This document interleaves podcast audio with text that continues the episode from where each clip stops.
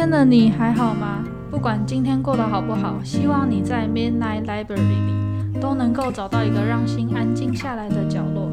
听完这集 Podcast，也可以去看看电影《魔法奇缘》哦。我是今天的主持人温蒂，我是金鱼，我是 Only。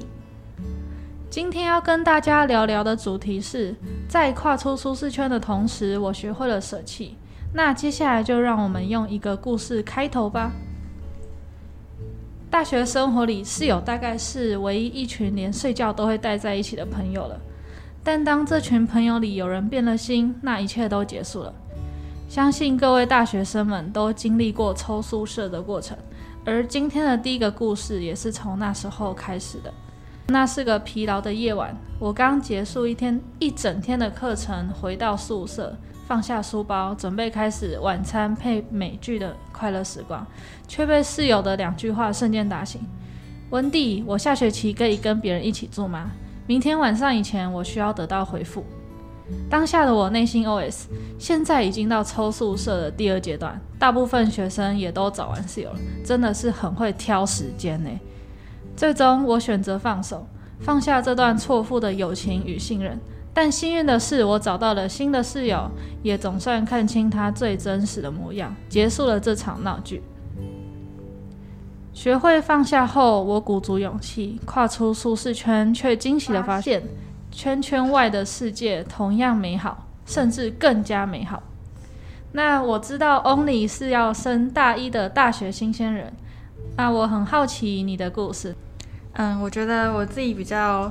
嗯，就是也是很常跨出舒适圈，但就是最印象深刻的例子，就是我高中到大学就是升学领域的改变吧。因为我今年要升大一，然后我要读的是传播的相关科系，但我高中其实是读就是大家俗称的三类组，就是有读生物的。嗯，当时我在。高一要高到高二选组的时候，其实自己犹豫蛮久，因为就是就是我知道自己能力跟就是嗯喜欢的东西是一样，但是我家人想要让我读的东西是完全相反，他们比较希望我可以读医学相关领域，他们觉得这样嗯比较有前途，但是就是我自己没有很擅长理科那些东西，应该说我没有很想要跟他们起争执，所以就。虽然知道自己也知道这个选择，因为我不想起争执，但是还是犹豫了一下。但我还是选择就是三类这样。然后我本来本来觉得可能我未来还是一样，就是哦，就是一直往三类这样读读过去。虽然成绩没有很好，但是就想说应该还是这样子走吧。然后就是突然有一次我们高三的班导，就是那时候已经。高三上学期已经十月初了，他突然跟我说：“哎，你要不要特殊选材？”然后我心心里想说：“哈，什么特殊选材？”然后他又说：“嗯，我觉得你就是可能读就是可能新闻传播类相关领域会比较有就是出路，或者是就比较适合你。”他就说：“因为我以前当过司仪，然后就也有就是参加什么演讲之类的，所以他就觉得这样好像比较适合我。”但我那时候。就跟他回一句说，但是我妈一定不会答应。然后他就跟我说，暗示你要读大学，还是你妈要读大学？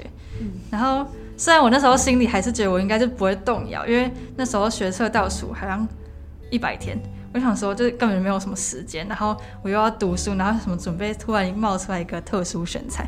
然后但后来还是有被他动摇，然后就也是想说要决定就赶快决定，然后也算是。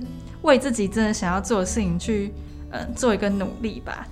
虽然就是也蛮挣扎，就是一边准备特殊选材，一边还要继续读书，因为好像后来就觉得还是应该要要去舍弃什么，好像才可以有有所收获。这样就是对我来说，这就是一个踏出舒适圈吧。因为对我来说，那时候的舒适圈就是家长建构好一条看似安全的路，就是我不确定就是那一条路是不是。嗯，我走了会可能就一路顺遂啊之类的，但是就是想要去挑战一些自己就是真的想要做的事情，就算他可能未来会改变，还是想要就是做跟以前不一样的事，至少为自己做一个选择，这样。嗯，呃，其实我还蛮喜欢，就是欧尼刚刚有说到自己的路还是要自己选择。那我自己很有共鸣的一句话是：踏出舒适圈就必须要舍弃。对，然后我想这就是有失必有得这句话的含义吧。那接下来我们就来听听金鱼的故事吧。好，我呢就是因为我现在是已经大二大三嘛，然后我在暑假的时候，大家都知道，就是大家在暑就是大学生暑假就会想说，好像实习或者干嘛，不能浪费暑假这段时间。但是实习会比较麻烦的是，它可能就会卡掉你很多的时间，就你可能一个礼拜要倒班三天，你可能时间甚至是呃你去面试的时候，他可能就会跟你说。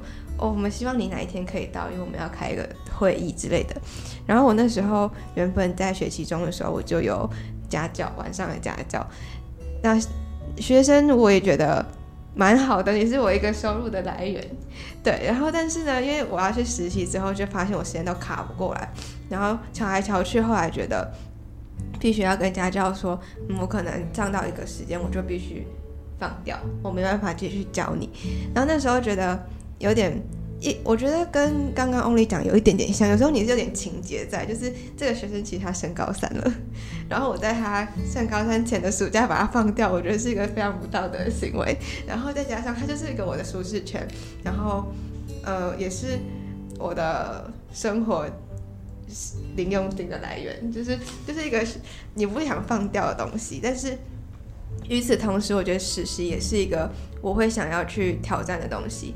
它也许对我来说有一点未知，然后有一点你会觉得好像就是它是它它有一点你会觉得有点害怕，就会觉得为什么不留留着在原本的舒适圈就好？为什么我要一定要踏出去？在踏而且在踏出去的同时，我还要像刚刚欧尼讲，我还要舍弃很多我原本的东西。可是我现在实习下来，我会觉得我学到很多东西是我在。呃，今天家教或者是我没有在上实习的时候学不到的东西，那那也是一种获得。然后回到刚才刚刚温迪跟王丽讲的，我也觉得我很认同，在踏出舒适圈的同时，你必须要舍弃，但是你你也是要有舍弃，你才有办法踏出舒适圈。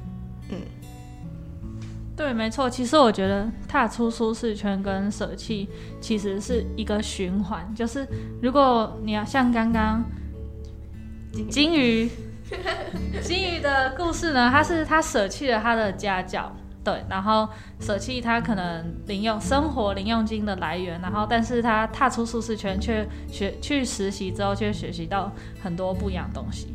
然后像 Only 的话，是他舍弃了，就是听父母的话，就是父母可能希望他可以念。三类组，然后以后走医学相关的科系，但是他还是决定要听从自己的心声，然后选一个传播相关科系，但是是他自己喜欢的，对。然后最后呢，我想用《魔法奇缘》里的一句话作为结尾，送给大家：Step outside of your comfort zone, for that where life truly begins。勇敢踏出舒适圈，这才是人生的起点。魔法奇缘其实也是我就是蛮久以前看的一部片，然后我觉得他他完全就是在讲一个跳脱舒适圈的东西，因为他被那个困在一个超级高的那个，我觉得那个有时候已经不叫舒适圈，他就是有时候舒适圈会变成一个把你困住的牢笼。跳出来之后，他要把头发剪掉吧，对不对？所以也是一种舍弃的概念，然后他又用一种动画的方式呈现，我觉得是蛮。嗯，轻松有趣，然后又再讲一个有一点严肃的话题，所以如果听众朋友今天听完 podcast 然后睡不着觉的话，都可以去把这部片找来看。好啦，那我们讲了这么多，也分享了这么多我们自己的故事，那不知道各位听众对哪一个故事最有共鸣呢？欢迎在下方留言区和我们分享你的故事哦。如果喜欢这集的内容的话，欢迎到 Sound On、Spotify、Apple Podcasts 和 KKBox 订阅十八。如果对我们的粉丝专业有兴趣的话，欢迎到 Facebook 或 IG 上搜寻十八。如果我们已经长大，或是打上沙拉 Day 十八，就可以找到我们喽。那今天的单集就到这里，我们下次见，拜拜，拜拜。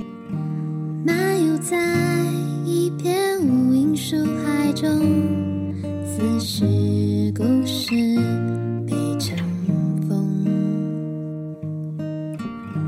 小心翼翼接听情绪电话筒，大声